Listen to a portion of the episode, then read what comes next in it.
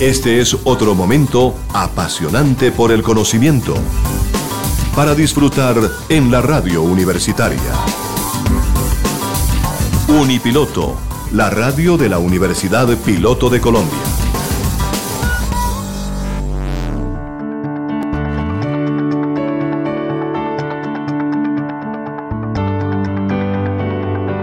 En Unipiloto Radio presentamos El Mundo del Trabajo.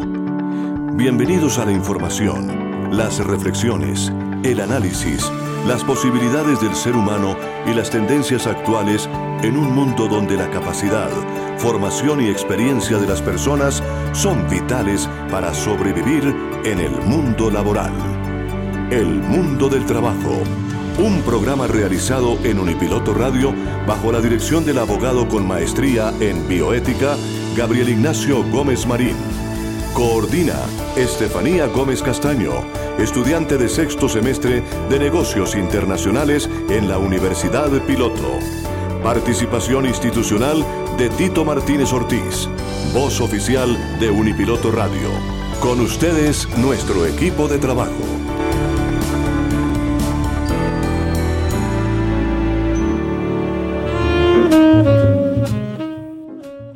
Hoy es jueves y como todos los jueves, el mundo del trabajo llega hasta ustedes en la radio del siglo XXI. Esta es la radio de la Universidad Piloto de Colombia. Gracias por escucharnos. Un saludo muy cordial de la mesa de trabajo para todos nuestros queridos oyentes. Hoy contamos con la presencia de el doctor Jesús Emiliano Castañeda Palacios, experto en empleabilidad Está igualmente el doctor Octavio Arcila Quintero, filósofo y abogado, experto en bioética laboral. Estará con nosotros Estefanía Gómez Castaño, coordinadora artística y cultural de nuestro programa. Y todo estará con este servidor Tito Martínez Ortiz en la conducción, bajo la dirección del doctor Gabriel Ignacio Gómez Marín. Gracias y con el ingeniero James Olarte Pedraza, el hace posible que llegue este programa hasta ustedes. Gracias a todos por colaborar con el mundo del trabajo y la bioética laboral, programa institucional que recibe el aval del Ministerio del Trabajo y de todos los organismos internacionales que nos apoyan en la difusión de las leyes, de los tratados, de todos los eh, efectos que tiene el mundo del trabajo y la bioética laboral. Bienvenido Ah, le damos la bienvenida entonces al doctor Jesús Emiliano Castañeda, que hoy nos acompaña en el estudio número 5 de la Universidad Piloto de Colombia, aquí en Unipiloto Radio Online. Doctor Jesús Emiliano, muy, buenos, eh, muy buenas tardes. Bueno, muy buenas tardes. Eh, un cordial saludo a la mesa de trabajo. Eh, como todos los jueves, estamos abordando temas del mundo de trabajo y la bioética.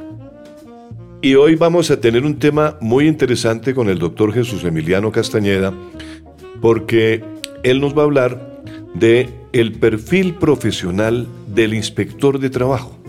¿Cuál es ese perfil del profesional del inspector de trabajo? ¿Qué se requiere para ser inspector del trabajo? Bueno, eh, yo quisiera comentar antes, en enero de este año eh, salió un decreto 144 de 2022 donde se crean 355 cargos de inspectores de trabajo. Esos cargos de inspectores de trabajo eh, son cargos de carrera y son cargos que salen a concurso.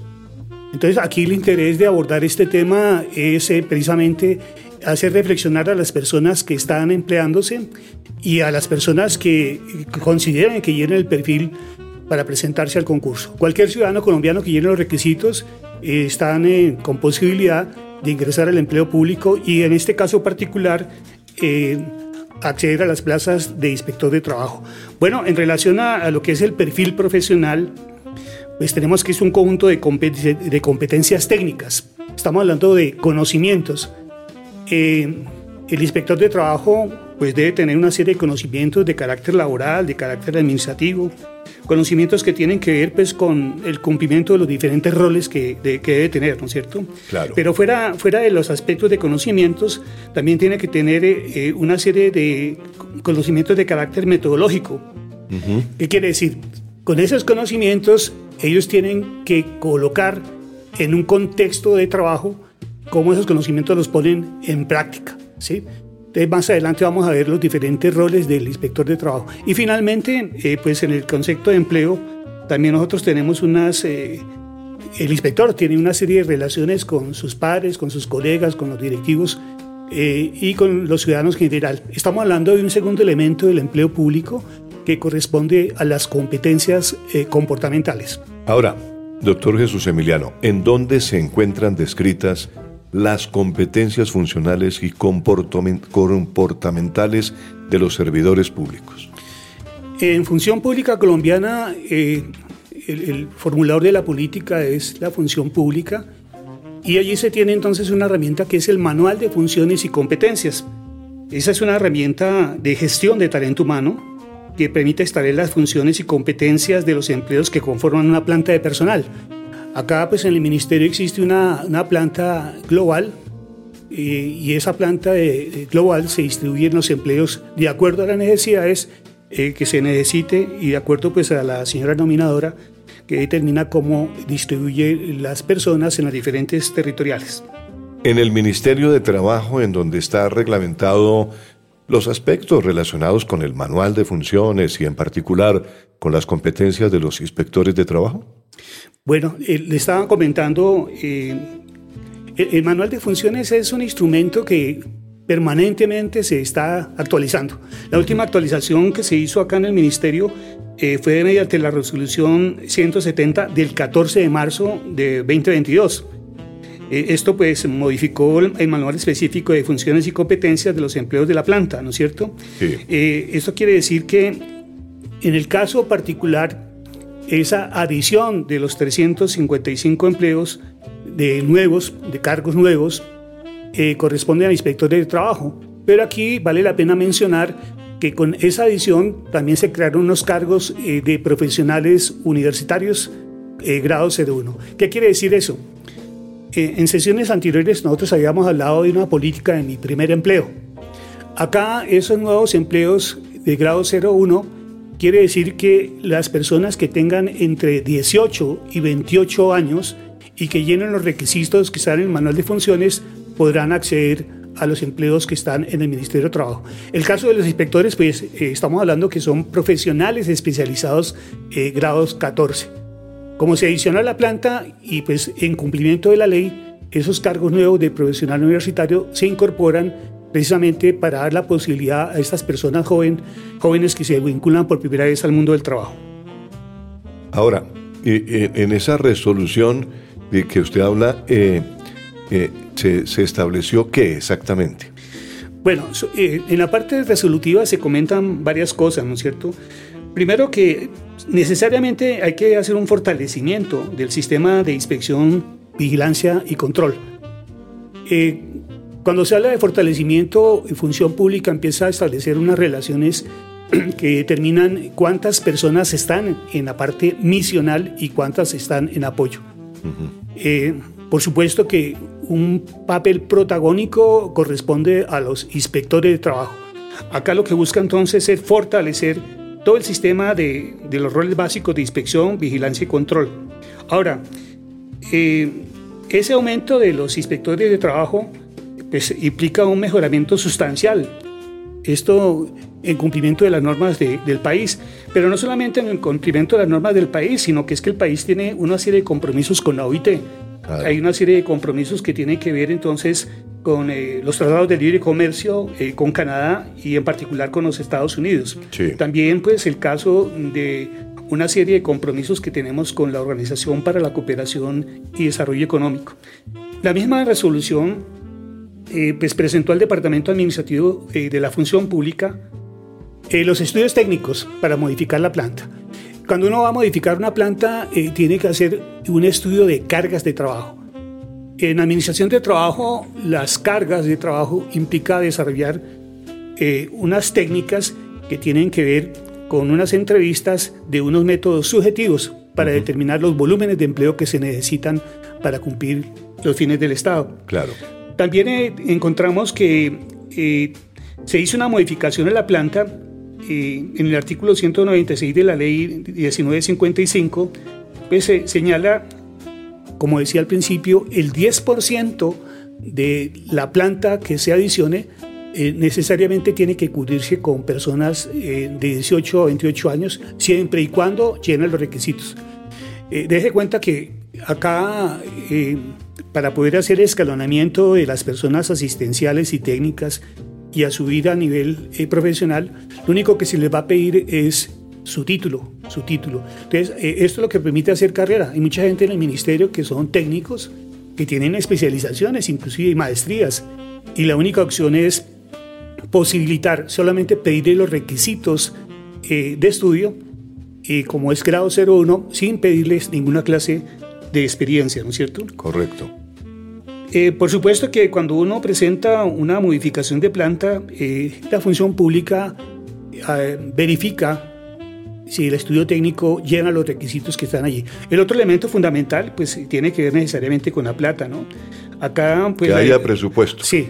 Necesariamente, eso es lo primero que le piden a uno en función pública. Lo primero que dicen, muéstreme la disponibilidad presupuestal porque si no hay plata, eh, pues realmente no se pueden quedar cargos. Entonces, conjuntamente, cuando se hace eh, el estudio de cargas, antes de empezar el estudio de cargas, hay que presentar un certificado de disponibilidad presupuestal para decir que se cuenta con los recursos, no solamente para el siguiente año, sino que uno debe hacer una proyección para los cinco siguientes años.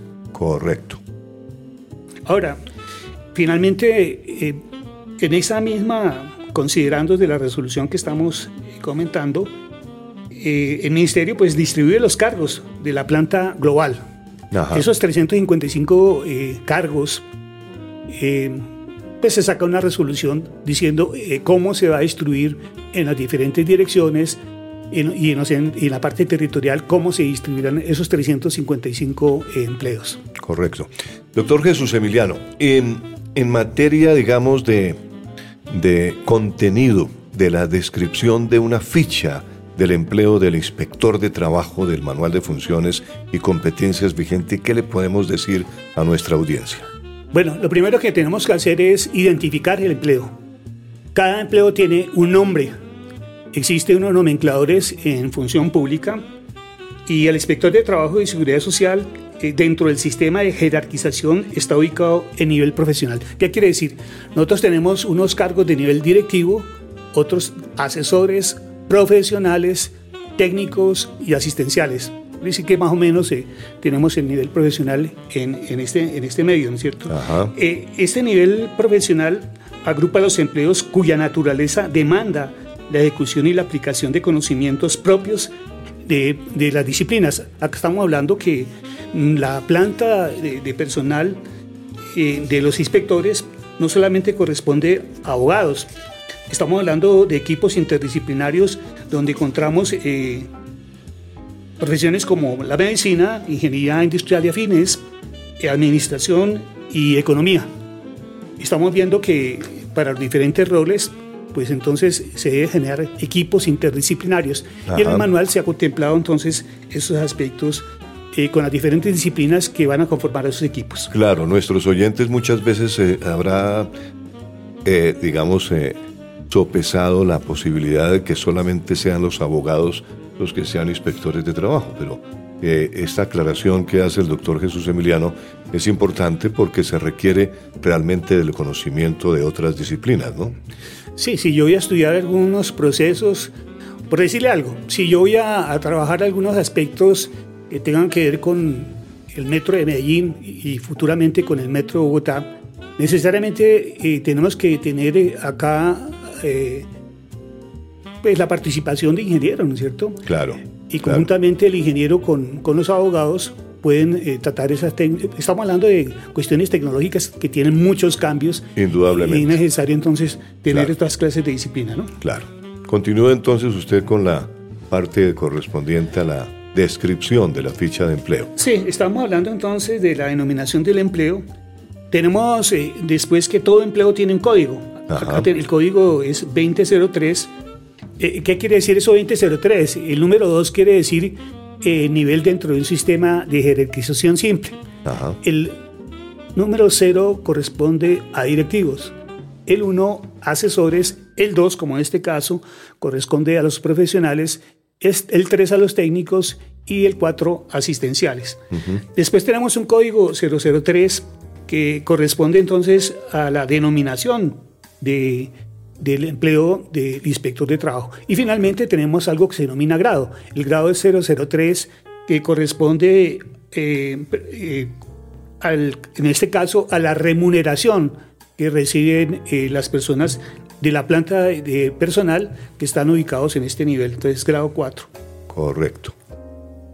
Tenemos el número de cargos, lo hemos comentado, son 355 empleos y cuya denominación hemos comentado como inspector de trabajo y seguridad social.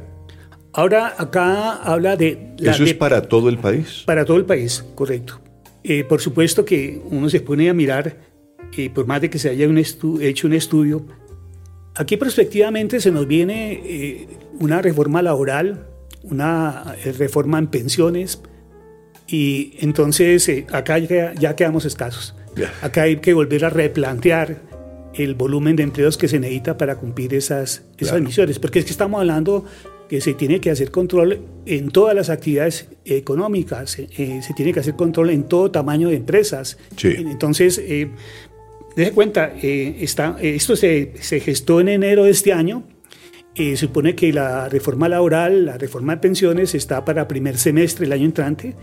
Y aquí nuevamente entonces habría que mirar si realmente con estos empleos se pudiese cumplir la, la, misión institucional. ¿no? Claro. Cuando hablamos de dependencia, eh, acá en el manual dice donde se ubique el empleo, porque como estamos en una planta global, yo no puedo decir que este empleo le reporta a tal jefe, porque hay que tener movilidad, hay que ubicar.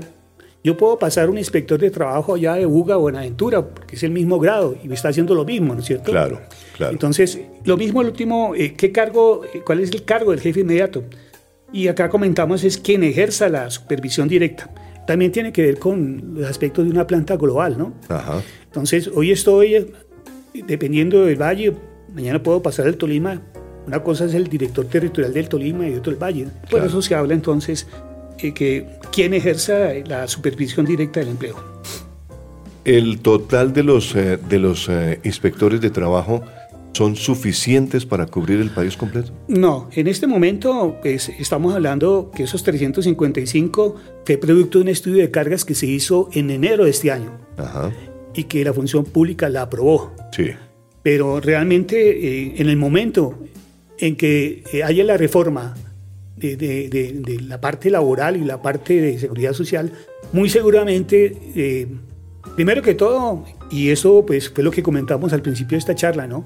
Debemos interesar a los inspectores porque para presentarse a los concursos eso es algo que se tiene que hacer con tiempo, ¿no? Claro. Eh, es una, yo siempre he comentado, esta es una carrera de largo aliento y ellos se tendrán que preparar con mucha anticipación. Ahora, eh, como las normas cambian tan rápido, necesariamente el primer semestre del año entrante, y si se da ya la reforma laboral y la reforma de pensiones, necesariamente todo el cuerpo de inspectores que tendrá que actualizarse, tendrá que ponerse al día. Pero eh, en relación a la respuesta, eh, seguimos siendo escasos en relación al volumen de empleos que se necesita.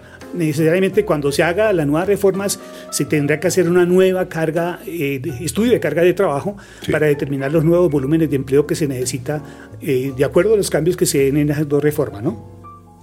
Doctor Jesús Emiliano, ¿y el propósito principal del empleo cuál es? Bueno, acá uno mirando las guías de función pública, eh, el propósito principal es explicar por qué debe existir un empleo de inspector de trabajo en el Ministerio de Trabajo.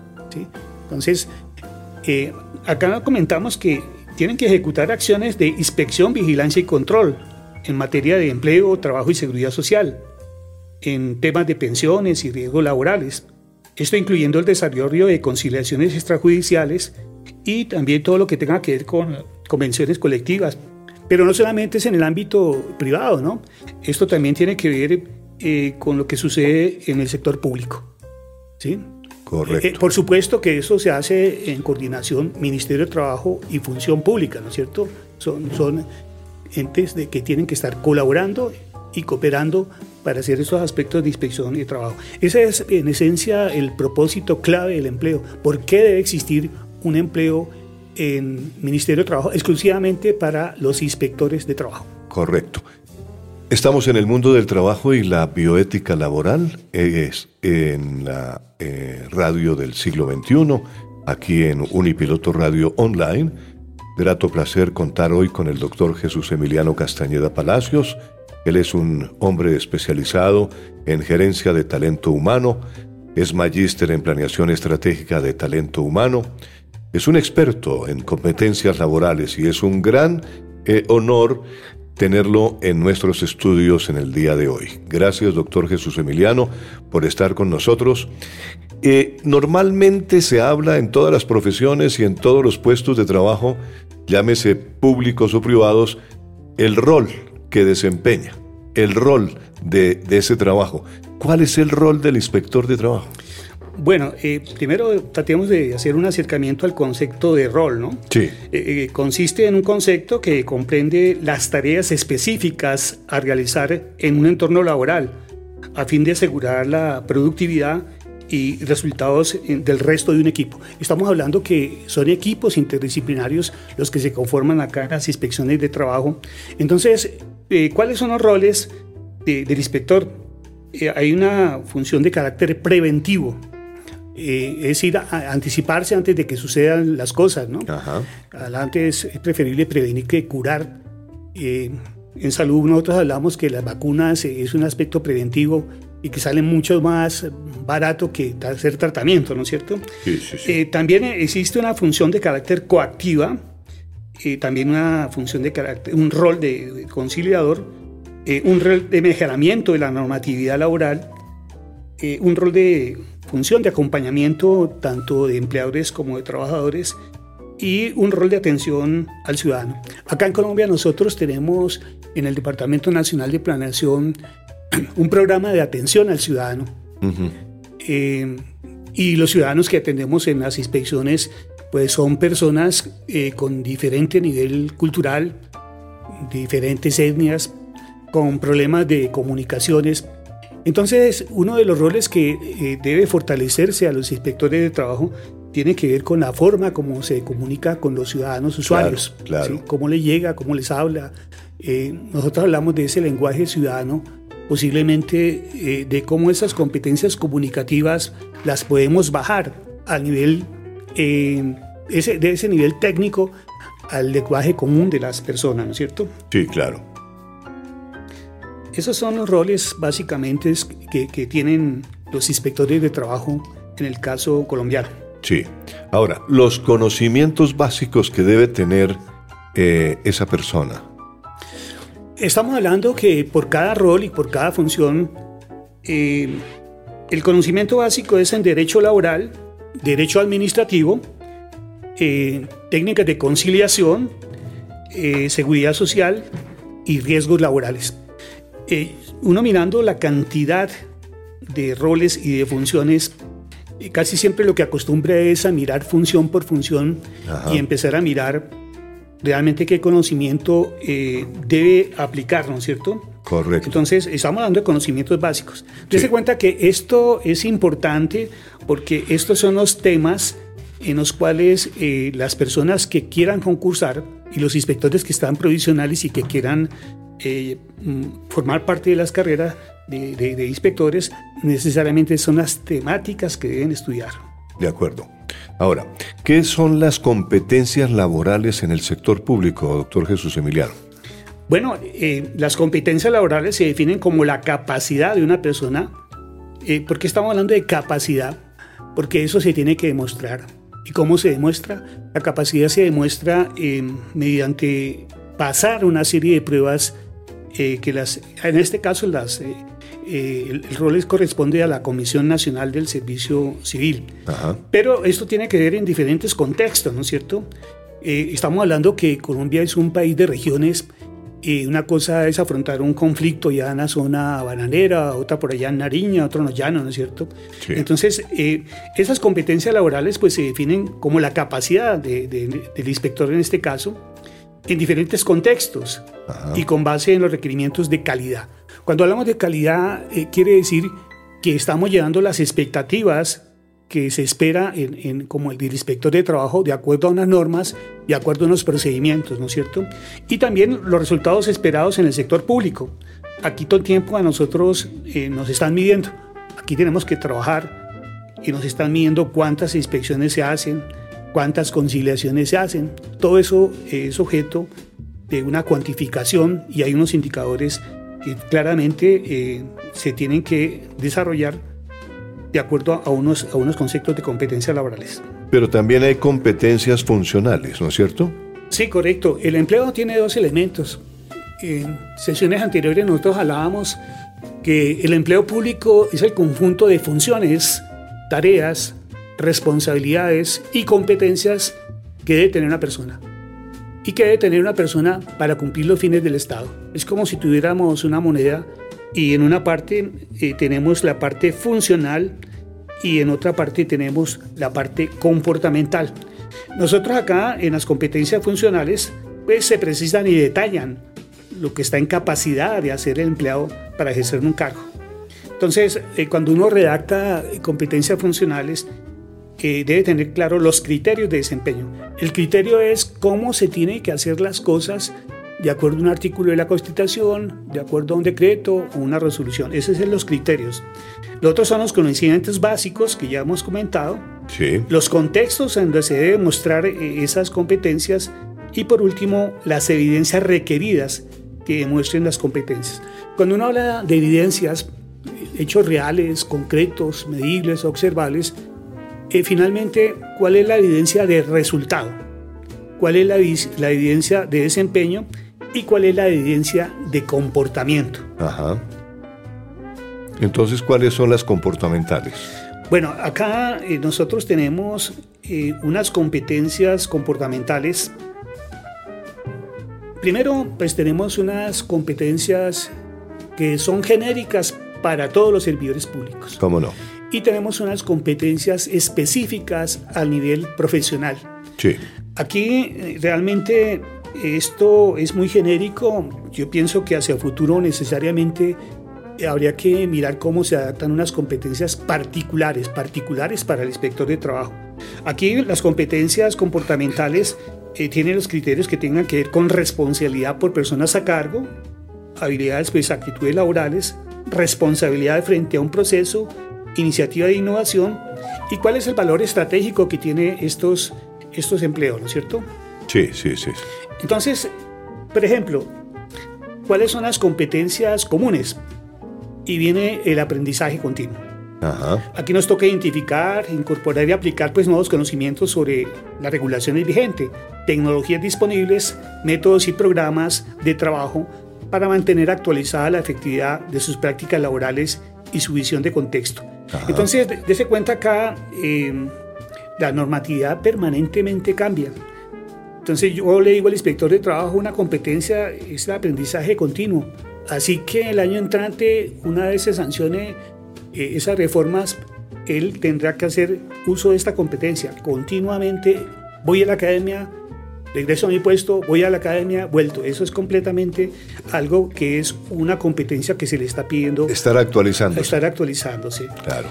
Eh, la otra que común es eh, pues, eh, orientación a resultados, ¿no? Claro. Acá pues, se realizan unas funciones a cumplir y los compromisos organizacionales. Ajá. Todos los meses de febrero se hace un establecimiento de compromisos y conjuntamente el jefe con los inspectores de trabajo determina unas metas y unos compromisos.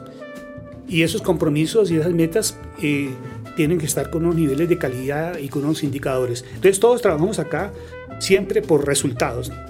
Nuevamente vemos la competencia de orientación al, al, usuario ciudadano, ¿no es cierto? Desde luego. Esto pues dirige direcciones eh, para satisfacer las necesidades e intereses de los usuarios internos y externos. Y esto pues siempre con conformidad con la responsabilidad pública en el caso del Ministerio de Trabajo. Claro. Eh, hay una competencia que se está haciendo mucho énfasis, que es trabajo en equipo. Eh, nosotros comentamos muchas veces que si tenemos desempeños individuales y decimos que si enfrentamos un japonés con un colombiano de manera individual, es posible que el colombiano le gane. Pero siempre, y si ponemos a competir a dos colombianos con dos japoneses, aquí los japoneses nos llevan años luz. Claro. Aquí la competencia de trabajo en equipo pues, se refiere a la capacidad de participar activamente en la búsqueda de una meta común. Sí. Esto siempre subordinando a los intereses personales y a los objetivos del equipo, ¿no es cierto?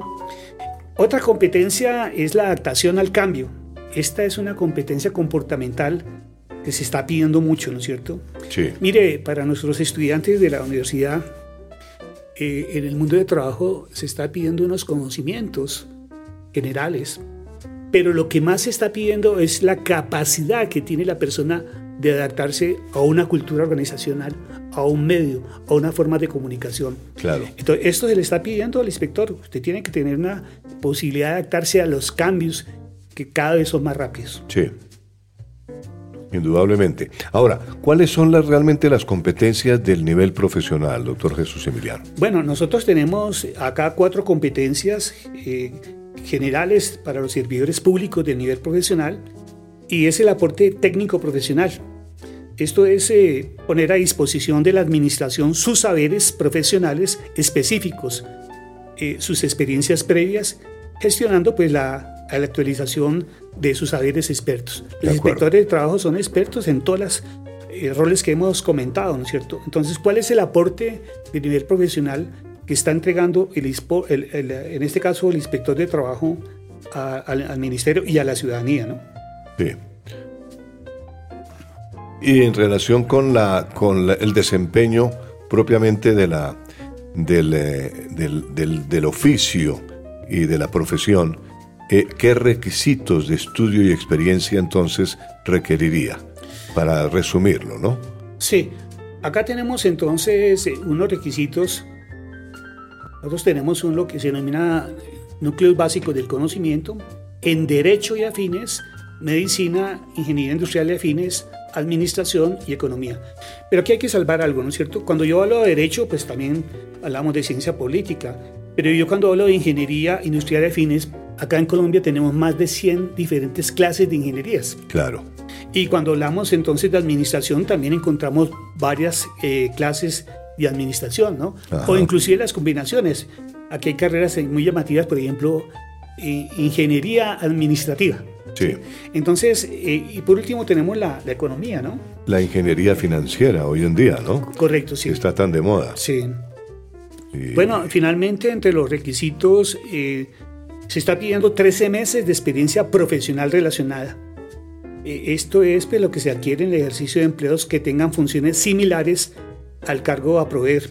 Entonces, pues son personas que son abogados que de pronto están litigando o que han trabajado en otras instituciones públicas. Cuando presenten sus certificaciones, esas certificaciones uno empieza a mirar las funciones que desempeñó y las cruza con las funciones que tiene un inspector de trabajo para mirar si existe esa experiencia relacionada, ¿no es cierto? Sí. Y finalmente, pues tenemos un requerimiento, el requerimiento, el requisito, los requisitos, estamos hablando de experiencia y estudios, pero el requerimiento tiene que ver con eh, tener la tarjeta profesional. Entonces, deje cuenta, ahí al Consejo Superior de la Judicatura, eh, las facultades de medicina, los consejos profesionales de ingeniería expiden la tarjeta profesional. Sí. Pero fuera de la tarjeta profesional, pues también se nos está pidiendo un certificado de antecedentes. Primero, que la profesión esté vigente. Y segundo, que uno no tenga eh, ninguna investigación administrativa. Desde luego, claro. Tiene que ser pulcro.